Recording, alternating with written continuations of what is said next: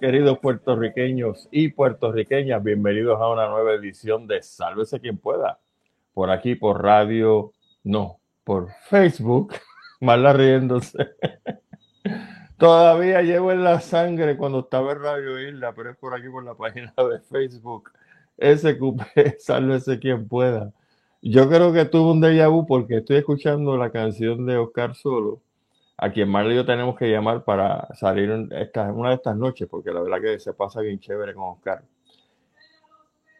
Sí, y entonces pues, este, pues tocamos ese tema en Radio Isla y la verdad que de momento como que me fui automático y mencioné Radio Isla, pero no, no estamos en Radio Isla y estamos aquí en la página de Facebook SQP Sálvese quien pueda. Mi nombre es Gustavo Adolfo Rodríguez. Nuevamente, muchas gracias a todos ustedes por estar con nosotros.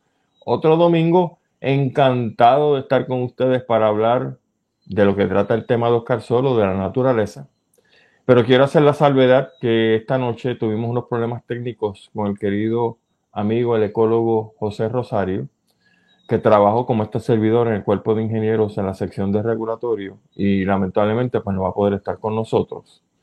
Voy a tratar de llenar esas botas grandes de José Rosario, que es un experto en el tema de los humedales. Y como José Rosario, pues sabe muchísimo más que este servidor sobre humedales, pues entonces voy a tratar de ser breve para aprovechar y discutir con ustedes algunas otras cosas que están sucediendo en nuestra querida nación puertorriqueña. Ya saben que nuestro programa va todos los domingos a las 9 de la noche. Recuerden que estamos a través de eh, la internet en la página de SQP, sálvese quien pueda. Estamos también a través de Twitter y a través de Instagram arroba salvecpr. Estamos también en nuestro canal de YouTube del mismo nombre que la página, SQP, sálvese quien pueda, donde nuestra querida compañera Marla Díaz, la productora técnica de este programa, es la que se encarga de subir estos videos para que usted entonces los escuche cuando usted, quiera, eh, de los temas que nosotros pues hemos tocado a través de todos estos años, que son bastantes, por no decir cuántos. Y también en, esa, en esos videos de YouTube, usted va a encontrar precisamente el listado de los 20 tipos de podcasts que nosotros utilizamos para que también usted en su momento, si quiere escuchar el programa y no lo puede ver a través de YouTube, pues entonces puede escucharlo en diferido, en cualquier momento que usted, como yo, esté haciendo cosas en la casa, yo también. A veces me escucho, eh, no crea, no se crea, porque uno también tiene que escuchar como uno se oye y aprender de los errores quizá gramaticales, de enunciación, pronunciación que uno habla y entonces trata de corregir y mejorarlo para la próxima vez. Pero sí, están todos esos podcasts disponibles. El listado aparece en los programas del canal de YouTube y usted puede escoger el que más usted guste en su momento para entonces eh, escuchar los comentarios, el análisis que hacemos, que hemos hecho a través de todo este tiempo y por supuesto los más recientes. Como dije, pues excuso al compañero José Rosario que esta noche por problemas técnicos no puede estar con nosotros. Quiero felicitar a todos los cristianos, por supuesto que sí, que hoy se celebra Domingo de Resurrección, la resurrección de Jesús el Cristo. Y pues esta es parte de la Semana Mayor, que siempre me he preguntado si hay una Semana Mayor, ¿cuál será la Semana Menor? No sé, serán los momentos, los eventos electorales? No sé. Buena pregunta para entonces uno hacer esa, esa observación de cuál sería entonces, si esta es la semana mayor, si hay una semana menor y cuál sería esa semana. Pero de todas formas, felicidades a todos los cristianos que están celebrando la resurrección de Jesús el Cristo. Y nada, para las personas que tengan mucha fe, pues muchas felicidades. Como siempre hacemos, antes de entrar en los temas principales de nuestro programa, pues quiero mencionarles algunas cosas que van a estar ocurriendo durante esta semana, de domingo a domingo. Y por supuesto, hablarle también, y voy a empezar a añadir aquí, actividades, festivales y cositas que nosotros tenemos a través de la isla, que si usted es como yo muchas veces se entera tarde se caramba, me hubiese gustado ir, pues yo le voy a solucionar ese problema. Estoy tratando de ser mucho más proactivo, visitando diferentes actividades como festivales eh, y cualquier tipo de, de actividad que se dé en los pueblos de Puerto Rico para, pues, como siempre, buscar una buena excusa para salir de la casa y también aprovechar compartir con la gente, ¿no? Con otros, otros puertorriqueños que no necesariamente viven en la zona metropolitana, pero que son tan puertorriqueños como nosotros y que amamos nuestra nación muchísimo. Primero que nada, este miércoles 12 de abril, quiero felicitar a una persona asiduo de este programa y yo soy a vez, a su vez asiduo de su programa y es el querido amigo y hermano Gilberto Albero, Doctor Chopper. No porque cumple años, sino porque este miércoles 12 de abril, Doctor Chopper celebra, si no me equivoco, el aniversario número 18 de su programa y de su proyecto, Hablando en Plata. Le tengo un gran cariño y un gran respeto a Gilberto, porque Gilberto se ha echado sobre sus hombros el asunto del tema económico, si ustedes han recordado lo que nosotros hemos dicho aquí anteriormente, para este servidor solamente existen dos asuntos principales en términos de nuestro diario vivir. Esto es en general, ¿no? Porque cada uno tiene sus particularidades. Pero en general, entiendo que las únicas dos situaciones que nos tienen que ocupar a nosotros son el cambio climático y la economía. Y uno, el cambio climático, afecta directamente la economía y la economía a su vez va a afectar el cambio climático, porque esos gases llamados los eh, greenhouse gases no vienen porque sí, vienen de mucha actividad económica. Así que aquí hay un yin y un yang, donde cada uno afecta el otro, pero ahora mismo nuestro planeta Tierra, en pleno siglo XXI, no importa en qué rincón literalmente del planeta usted viva. Los únicos dos problemas que tienen que buscarle solución, que tenemos que buscarle solución, es al problema económico y al asunto de lo que puede afectar o no afectarnos el cambio climático. Pues Gilberto ha asumido las riendas de lo que es su proyecto favorito, su tema favorito, que es la economía. Y a mí me gusta escuchar de la gente que yo aprendo, porque como todo el mundo, pues yo no lo sé todo, tengo mis eh, puntos fuertes y mis puntos débiles. Y obviamente, como usted, que tenemos que ganarnos los chavos batallando diariamente, a menos que esté jubilado, y lo felicito por eso. Pues hay muchas cosas que suceden en la calle con, términos del dinero y Gilberto Albero se ha ocupado precisamente de mantenernos a nosotros conscientes de la importancia no solamente de mantener nuestro dinero seguro de todos estos tramposos que hay en la calle, sino también de cómo utilizar nuestro dinero e invertirlo más sabiamente para que nos rinda. Porque mientras el tiempo transcurre, nuestro dinero vale menos. Y tengo que hacer una parte aquí porque, perdón, he estado leyendo unos artículos muy interesantes sobre economía que están indicando que el dólar está en graves aprietos y muchas naciones en el mundo quieren que esté en graves aprietos para que nuestro dólar, que es el dólar norteamericano, y digo nuestro porque como no tenemos un dólar boricua, pues no me queda de otra, para que nuestro dólar entonces pase por unas situaciones de hiperinflación y no valga nada, literalmente no valga nada.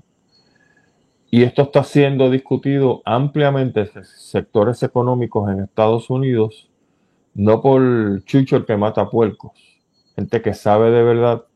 Y es de mi interés hacer un programa como este en su momento, de las cosas que se están diciendo que ya hace bastante tiempo veníamos hablándolas también aquí en Sálvese quien pueda.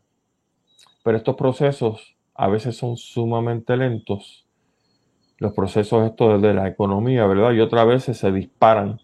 Y usted lo sabe, ¿no? Que en un momento dado la gasolina puede estar 80 centavos y al día siguiente está 85.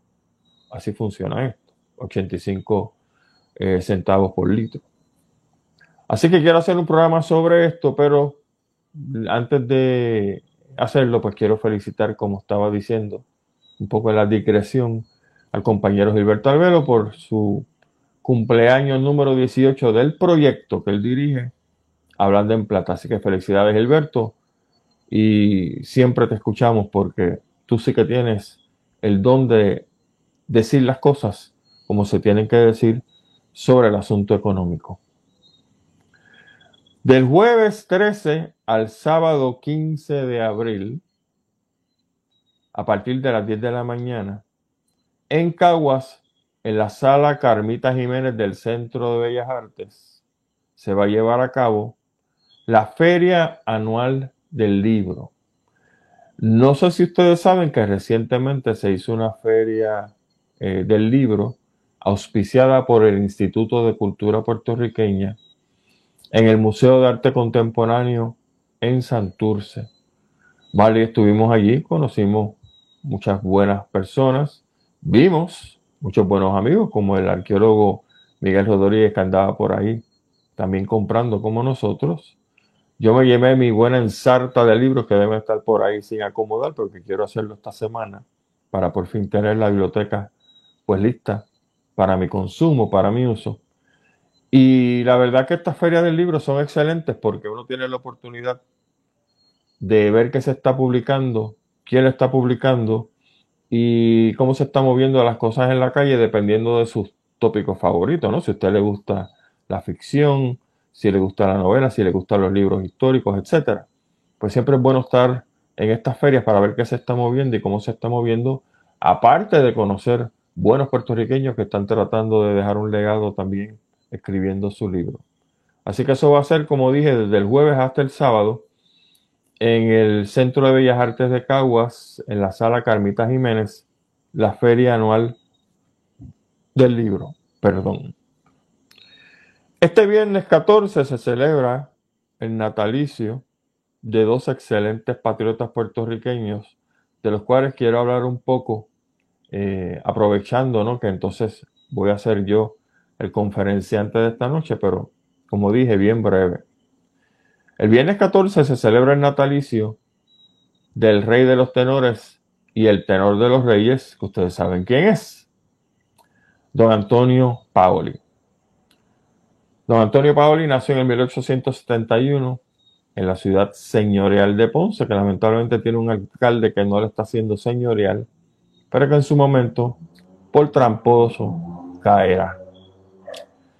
Don Antonio Paoli fue el primer borico en alcanzar fama a nivel del bel canto en Puerto Rico.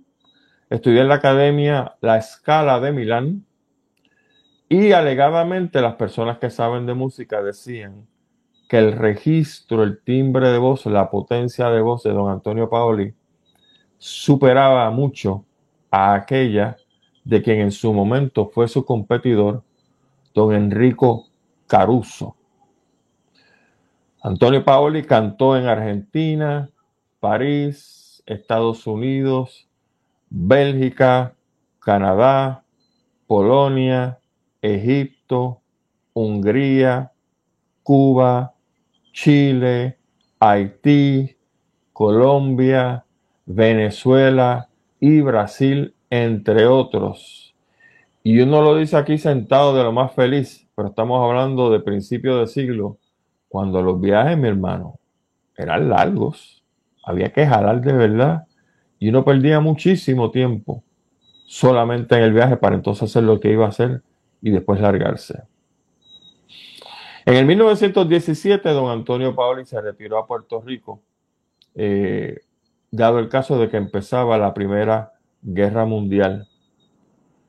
Como sucede con algunas personas, don Antonio Paoli perdió su fortuna haciendo malos negocios y en su momento tuvo que ganarse la vida en Puerto Rico de diferentes formas, incluyendo el hecho de que se convirtió en un boxeador.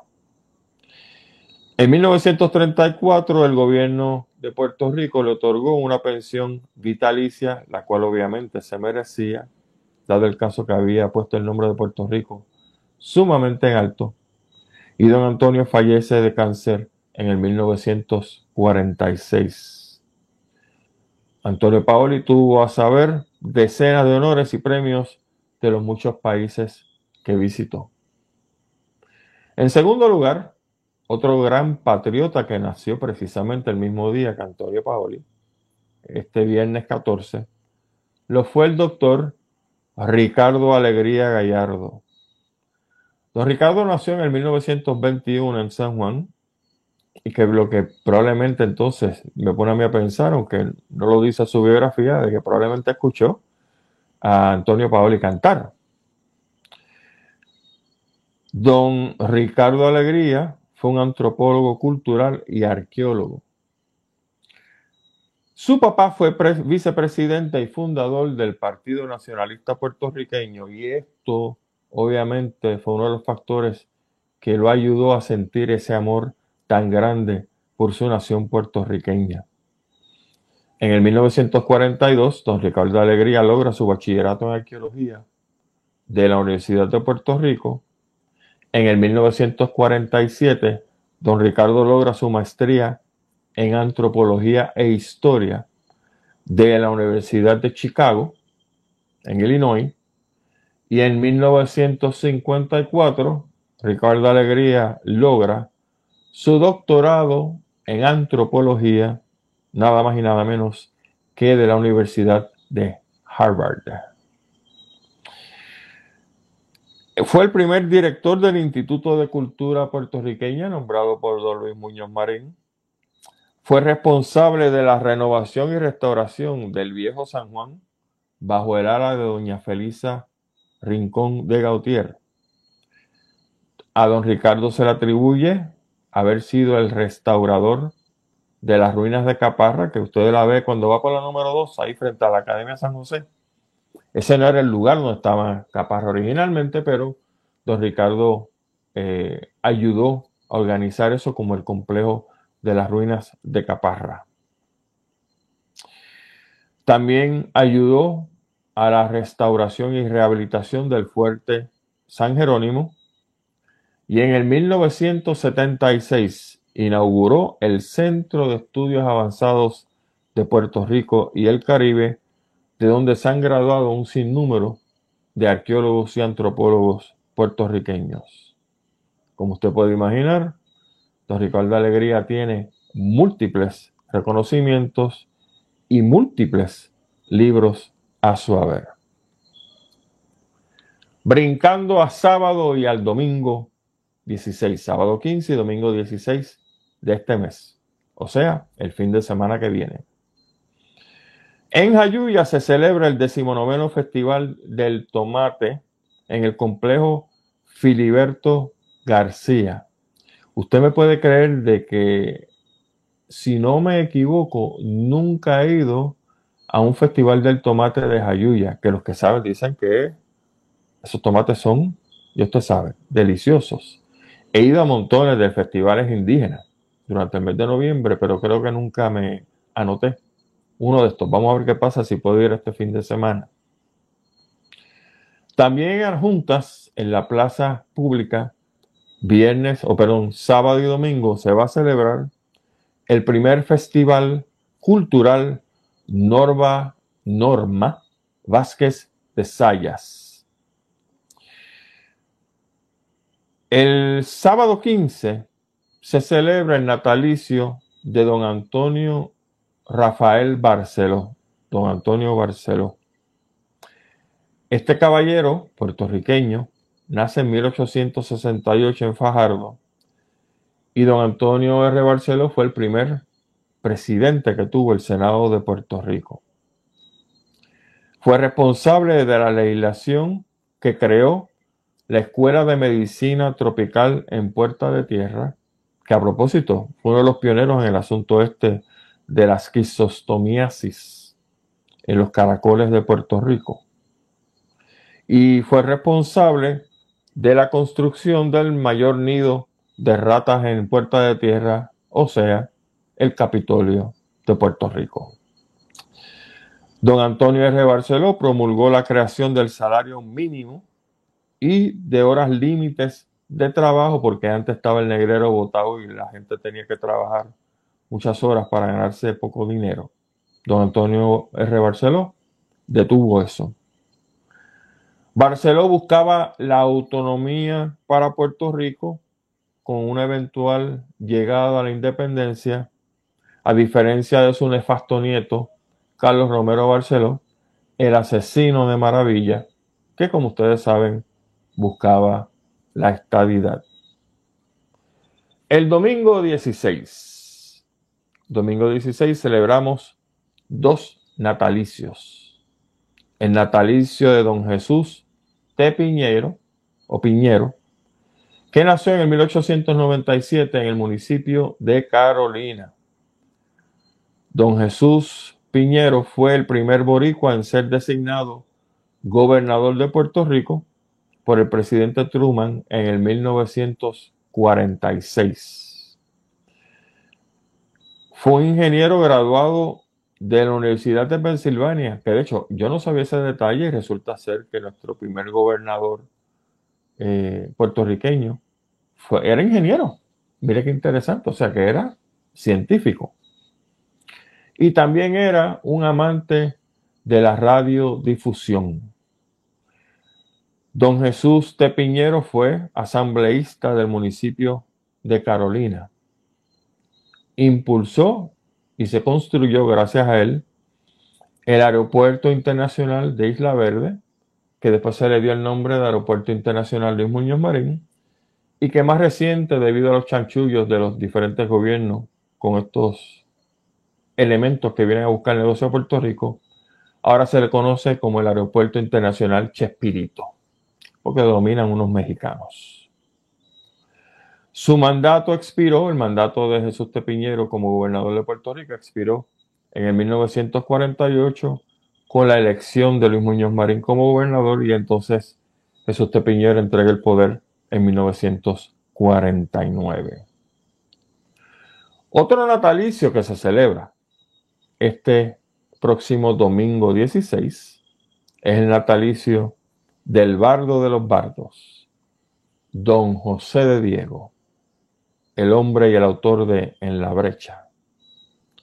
Don José nació en 1866 en Aguadilla, que nota el calce, si lleva las cosas que están pasando con este alcalde de Aguadilla, los chanchullos de The Cliff, definitivamente se hubiera parado como bardo a decirle en buen español que él protegía el español muy bien, lo sucio y lo asqueroso que están haciendo las cosas ahí en el municipio de Aguadilla, protegiendo todos estos truanes.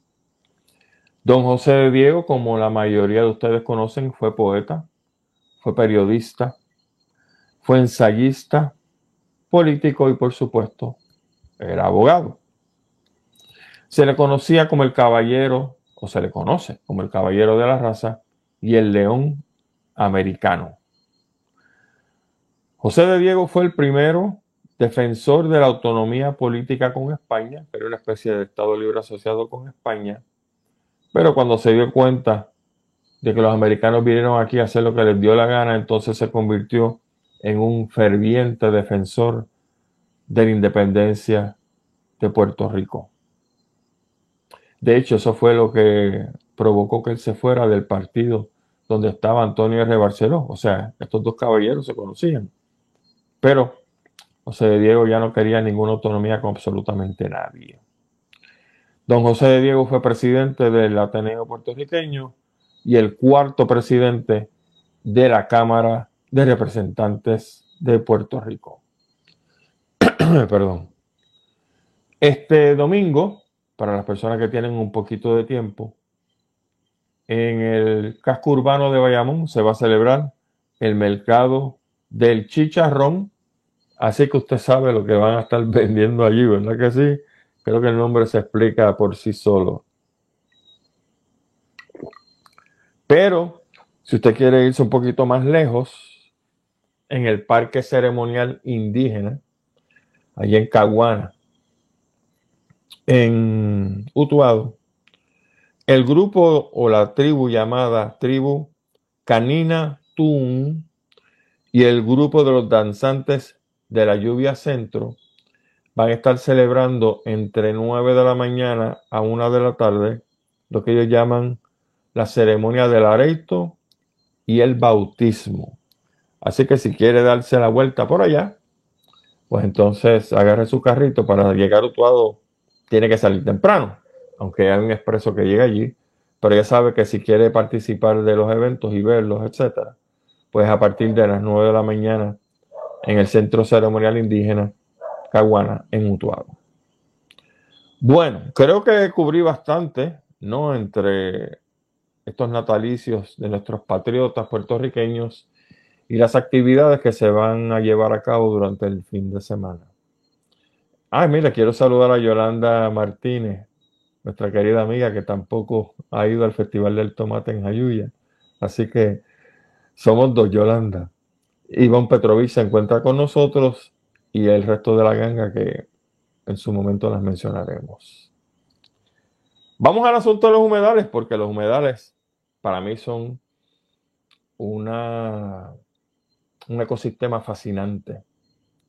Si ustedes recuerdan, cuando estuvimos la semana pasada con el doctor este, Mignucci, Tony Mignucci, Antonio Mignucci, hablando sobre los cetáceos y los manatíes, habíamos dicho y habíamos señalado que queríamos hacer un programa en esta celebración donde entonces entramos entre las áreas acuáticas a tierra firme, área de transición.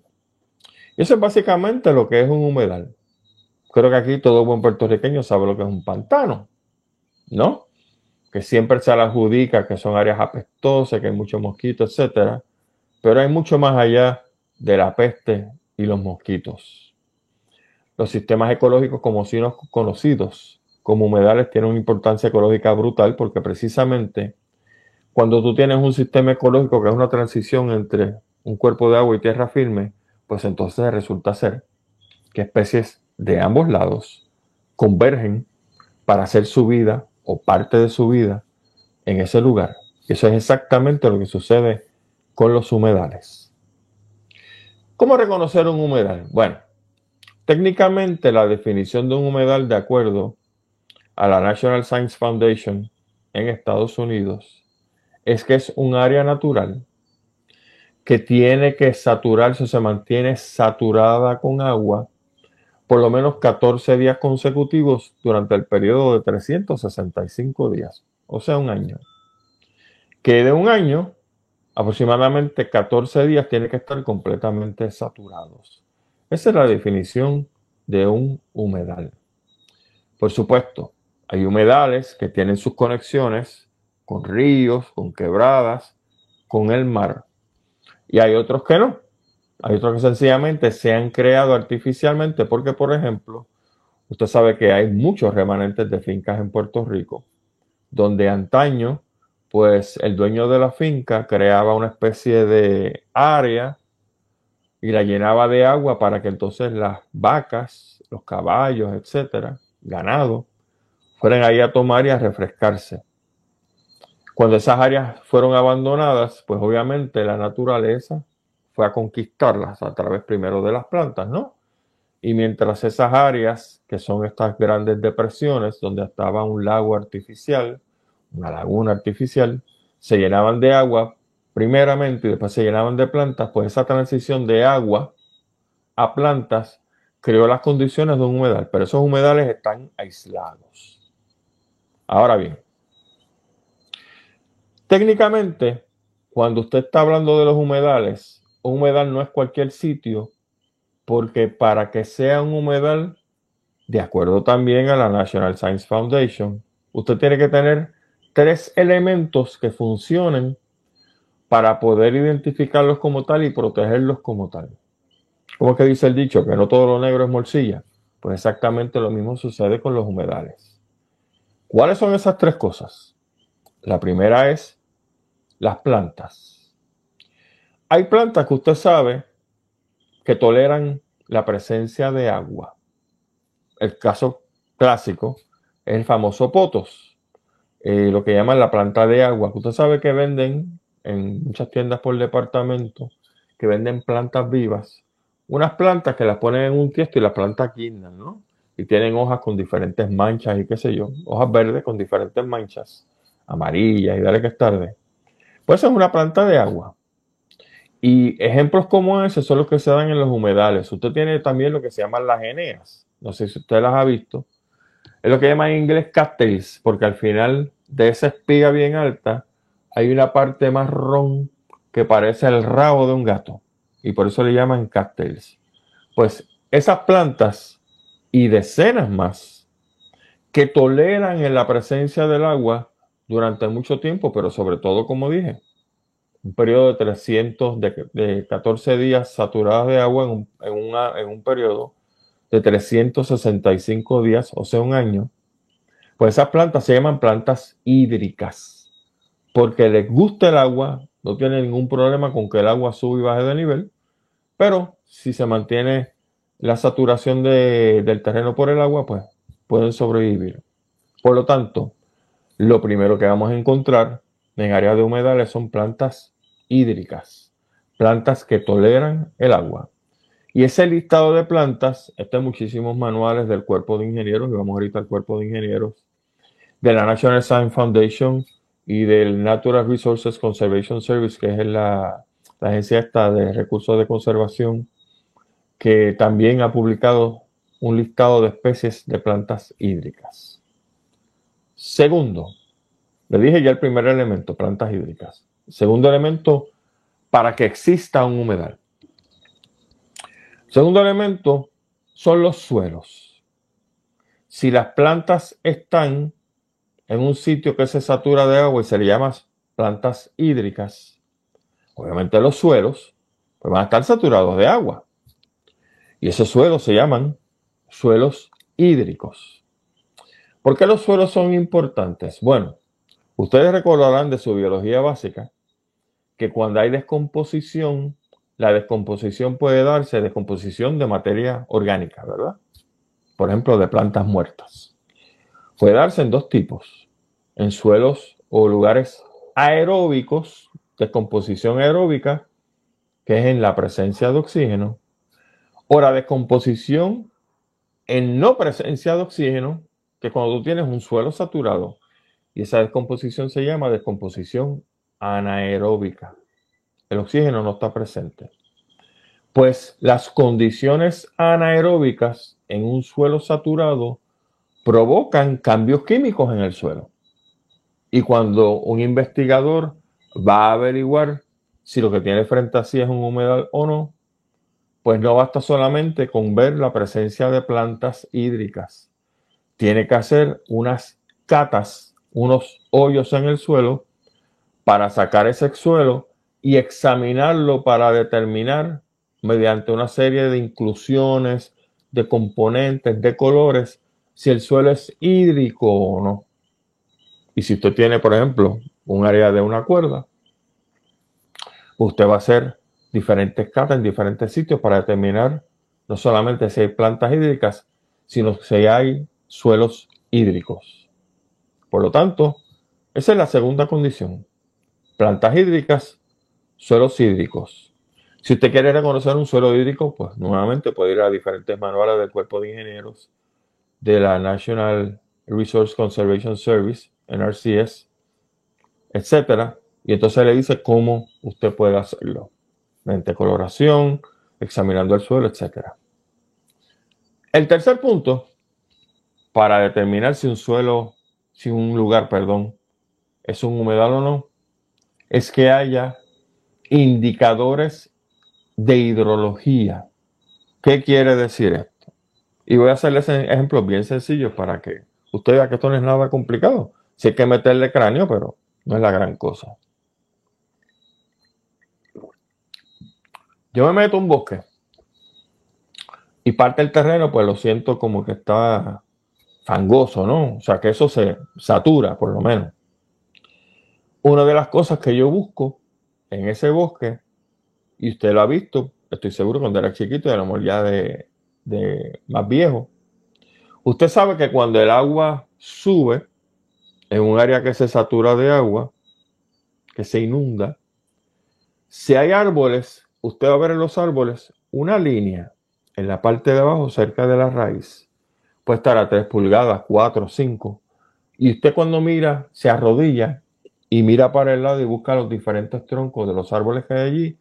Usted ve entonces que todos ellos tienen una marca al mismo nivel. Eso, mis amigos, es un indicador de hidrología. Otro indicador de hidrología. No sé si usted ha visto en áreas que se inundan, que cuando se secan, como ocurrió básicamente hasta los otros días, porque eh, ayer Viernes Santo y Sábado Santo estuvo lloviendo bastante fuerte. No sé si usted ha visto que aparte de los suelos cuarteados, usted sabe lo que es un suelo cuarteado, ¿no? Cuando usted mira para el suelo, el suelo está como si fuera diferentes pedazos de un rompecabezas. Sus partes se rompen. Y el suelo cuarteado, por lo general, es un indicador de zona inundable, que se inundaba, pero que en ese momento está seco. Pues no sé si usted ha visto también que en estos suelos uno encuentra como unos pedazos negros encima del suelo. Y eso es lo que se llama, son se conoce como algal mats, o sea, son esa parte negra que está encima del suelo, es como si hubiera habido alga, en este caso de agua dulce, formándose encima del suelo. Pero cuando el suelo se cuartea, pues se forman estos rompecabezas, pero los algal mats siguen estando presentes. Y ese es otro indicador más de que hay un área que se estaba inundando. Por lo tanto, Ahí tenemos los tres componentes. Reconozco las plantas hídricas. Reconozco cuando hago la excavación del suelo, hago un hoyo aproximadamente 17 pulgadas. Una serie de indicadores que me señalan que el suelo es hídrico y reconozco también por método visual de estas tres cositas que le mencioné y muchas más, porque el listado creo que son llega a 14, si no me equivoco, 14, 17 indicadores de suelos hídricos o de áreas hídricas, pues ahí está. Eso es lo que hace un humedal. Todas esas cosas que les acabo de señalar. De nuevo, no todo lo negro es morcilla. Usted puede tener un humedal conectado a una quebrada, a un río, a un área abierta del océano, o puede estar entonces eh, en una finca donde tiene esta depresión que fue excavada y que ahora mismo, debido a que fue abandonada, las plantas entran y técnicamente cualifica como un humedal. Ok. ¿Quiénes protegen los humedales? Pues técnicamente, tanto el Estado, a través de recursos naturales, y el gobierno federal a través del cuerpo de ingenieros. La jurisdicción del cuerpo de ingenieros se da en base a la sección 404 de la Ley de Aguas Limpias de 1972. Por eso es que usted escucha, y los otros días apareció en la prensa, creo que lo mencioné por aquí, donde en Rincón dos compañías fueron ordenadas por el cuerpo de ingenieros a resarcir, a arreglar el daño que le hicieron a un humedal. Porque el Cuerpo de Ingenieros, a través de la Ley de Aguas Limpias, fue la agencia designada por el Congreso para proteger los humedales en Puerto Rico. Ahora, si usted tiene un carro, un jeep, y usted sabe que lo que tiene frente a usted es un humedal, que en este caso está el agua bien bajita porque estamos en una época de seca, y usted necesita pasar del punto A al punto B atravesando ese humedal, lo puede hacer sin permiso. ¿Por qué? Porque la jurisdicción que le da al cuerpo de ingenieros, la sección 404, es a base de dos cosas solamente. A base de excavar o dragar, o sea, coger una pala y sacar un pedazo de humedal de allí, o a base de rellenarlo. Si yo, por ejemplo, cojo y tiro un montón de sacos de cemento a través del humedal para hacer una carretera sin un permiso del cuerpo de ingenieros, eso es ilegal. Estoy viendo la sección 404 de la ley de aguas limpias. Por lo tanto, ante la duda, saluda. Si usted tiene un humedal en su finca, a base de las cosas estas que le estoy diciendo, puede contratar entonces un biólogo que sepa de humedales y hacer estudio y le dice el biólogo, tú tienes ahí de las dos cuerdas que tienes, tienes media cuerda de humedales. Ah, pero yo necesito la media cuerda esa para hacer mi desarrollo. No hay problema.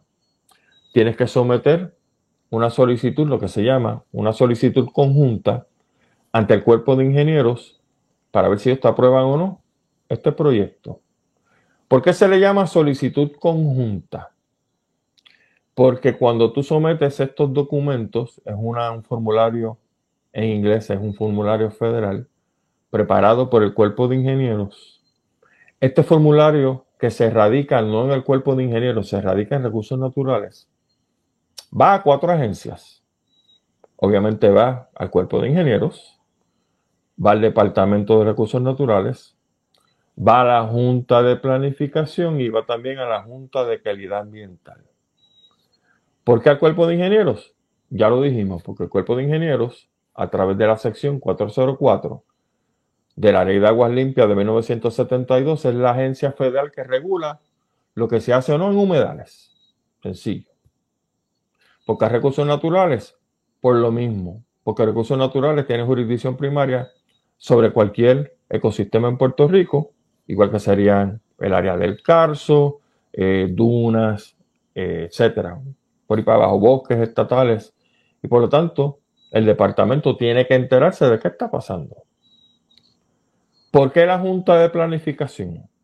Porque la Junta de Planificación, si esta actividad está cerca de la costa, tiene que verificar si la actividad es consistente, es de acuerdo al manejo de la zona costanera, que solo regula la Junta de Planificación. Porque la Junta de Calidad Ambiental, que básicamente ahora con recursos naturales es lo mismo. Porque a la hora de los mangos, cuando el Congreso le delegó al cuerpo de ingenieros toda actividad de dragado relleno en los humedales, no le quitó el poder a los estados, incluyendo al Estado Libre Asociado, sino que le dijo, bueno, pues ahora tu estado, los federales vamos a evaluar este permiso, pero tú también lo puedes evaluar y tú tienes que decidir si el permiso es consistente con lo que tú le llamas, bajo tus parámetros, la calidad de agua, porque los humedales tienen agua. Y de hecho, una de las funciones del humedal es coger esa agua y filtrarla. Es la importancia, una de las importancias de los humedales, filtrarla para que esa agua dulce entonces llegue a los acuíferos abajo y después nosotros la podemos utilizar a través de la creación de pozos y qué sé yo. Así que estas cuatro agencias van a evaluar ese permiso y la razón por la cual se inventaron el asunto de que era una solicitud conjunta era porque habían desarrollistas truanes que le iban con un cuento al cuerpo de ingenieros y le decían otro cuento a recursos naturales y le decían otro cuento a la Junta de Calidad Ambiental. Y las agencias se dieron cuenta de que habían dos o tres desarrollistas truanes que le estaban mintiendo. ¿Cómo resolver eso? Fantástico. Pues ahora hay un solo formulario que va a todo el mundo. Y no hay break de que tú mientas. Porque yo tengo la misma información que tienen los federales y que tiene la Junta de Calidad Ambiental y que tiene recursos naturales. Por eso se llama solicitud conjunta.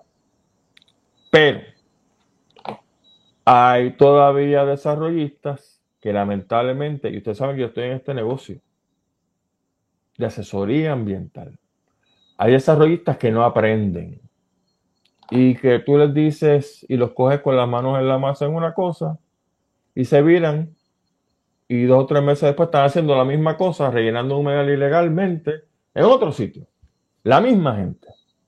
Bueno, pues para bregar con ese tipo de truán también, hay un memorando de entendimiento entre el cuerpo de ingenieros y la EPA. Y tú ¿por qué la EPA está metida en esto? Bueno, porque la EPA también regula, tiene una porción de la sección 404 de la ley de aguas limpias. Mire cómo es el proceso.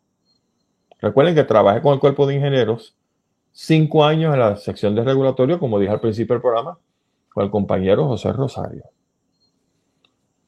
Yo soy un inspector del cuerpo de ingenieros, un biólogo del cuerpo de ingenieros.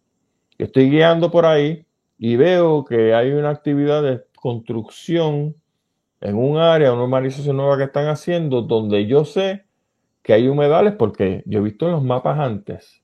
Porque, a propósito, no tal calce. Si usted quiere ver cuáles son los humedales en Puerto Rico, ¿dónde están? Que no es palabra de Dios, no es escritura en piedra, pero que le dan a usted una buena idea de lo que hay, métase a una página del US Fish and Wildlife Service, del Servicio de Pesca y Vida Silvestre. La página es gratuita y se llama National Wetlands Mapper con doble P, Mapper. National Wetlands Mapper. Y usted ahí le hace el link, le hace clic al National Wetlands Mapper, que va a abrir el mapa de Estados Unidos y usted mueve el cursor sobre Puerto Rico y empieza a acercarse al mapa de Puerto Rico, el área de Ponce, el área de Arecibo, el área que usted quiera. Y de momento va a ver cómo las áreas se van a poner verdes. Y verde de este color, y verde de otro. Y esas áreas que se están poniendo verdes es precisamente las áreas de humedales en Puerto Rico. ¿Por qué digo que no es escritura en piedra, ni es palabra de Dios? Porque una cosa es tú contratar 200, 300 biólogos que los tiras al campo a verificar municipio por municipio donde hay o no humedales. Y otra cosa es tú sentado en el escritorio a base de fotointerpretación de los cambios de verde. Si usted ha visto en Google Maps, verá que hay áreas que son más verdes que otras. Bueno, pues como estas agencias públicas federales no tienen montones de chavos. Pues entonces, vamos a una fotointerpretación y que el biólogo que se contrate para hacer entonces esa, esa determinación de jurisdicción, que es lo que se llama técnicamente cuando tú vas a determinar en el campo si un área es humedal o no, pues que lo verifique. Por lo tanto, el National eh, Wetlands Mapper es una guía no es que las cosas sean así, al punto de que usted va a ver, si está un poco despierto cuando mire el mapa, que cuando se meta a zonas metropolitanas, sobre las áreas que aparecen como humedales hay casas construidas ya. O sea, no lo han corregido. Por lo tanto, usted se da cuenta, ¿verdad? Bueno, a dónde estábamos, que ya estamos casi terminando el programa. El cuerpo de ingenieros, si la EPA tiene un memorando de entendimiento, como le dije, yo estoy guiando, veo que hay una urbanización, me detengo, soy inspector del cuerpo de ingenieros, y le doy los buenos días y pregunto, eh, estoy viendo que aparentemente están rellenando un humedal aquí, ¿usted tiene permiso del cuerpo de ingenieros? Y el tipo que es el foreman me mira con cara de visco y me dice que no. Pues no sabe lo que es eso. No hay problema. Yo tengo que ir a donde uno de mi supervisor, explicarle lo que está pasando y probablemente va a recibir una carta de cese y desista, que tienes que detener la obra sobre el humedal, no sobre todo el proyecto. Cuerpo de ingenieros no tiene jurisdicción sobre tierra firme. ¿Escuchó eso? Cuerpo de ingenieros te puede mandar a parar toda la obra si una cuarta parte de la obra es sobre humedal y tres cuartas partes no. Solamente sobre lo que se sospecha que es un humedal. Y entonces, pues, la obra se para en ese segmento. se supone que el biólogo del cuerpo de ingenieros ayude a determinar, ponla hasta aquí y los demás pueden seguir trabajando hasta que averiguemos qué es esto. Y entonces el biólogo cita a la persona a una reunión del cuerpo de ingenieros y se verifica si efectivamente es humedal o no. Si no tiene permiso entonces tiene que llenar lo que se llama un after the fact permit application, una aplicación después de los hechos para validar eso que se está haciendo y para mitigar, para compensar. Y ese proceso puede, puede durar un año, año y medio, ¿sabe? Todo es cascara de coco. Y mientras los chavos están contando en el banco, porque usted no puede construir ninguna de las unidades ahí hasta que eso se resuelva. Y mire, eso cuesta. Y entonces la gente empieza a sudar frío. Pero ahora se pone peor.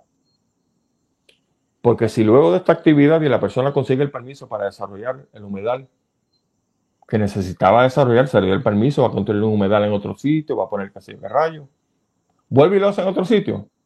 Entonces las cosas se ponen a peseta. Los huevos se ponen a peseta porque ahora Cuerpo de Ingenieros no asume jurisdicción en una segunda y tercera vez, la asume la EPA. Y la asume la EPA porque esas personas que lo hizo por segunda y tercera vez que metió las patas o lo hizo a propósito, se convierte en un violador flagrante, flagrant violator. Y ahí, mi hermano, la EPA no viene con cara de buenos amigos. Yo he visto cómo la EPA no solamente le detiene el proyecto sobre los humedales, sino que se vira y pide una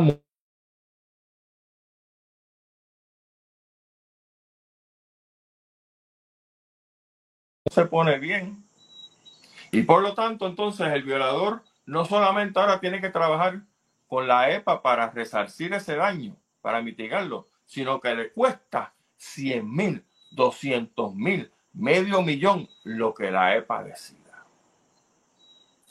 Por eso, cuando usted vea y sospeche que se están rellenando humedales, comuníquese con el cuerpo de ingenieros. Más vale precaver que remediar.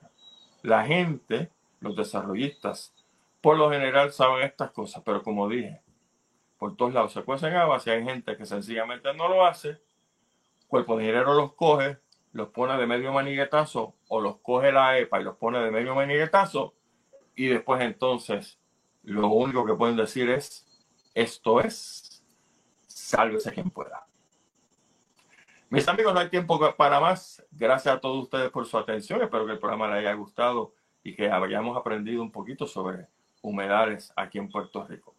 La semana que viene continuamos con nuestra incursión en otros temas sobre naturaleza.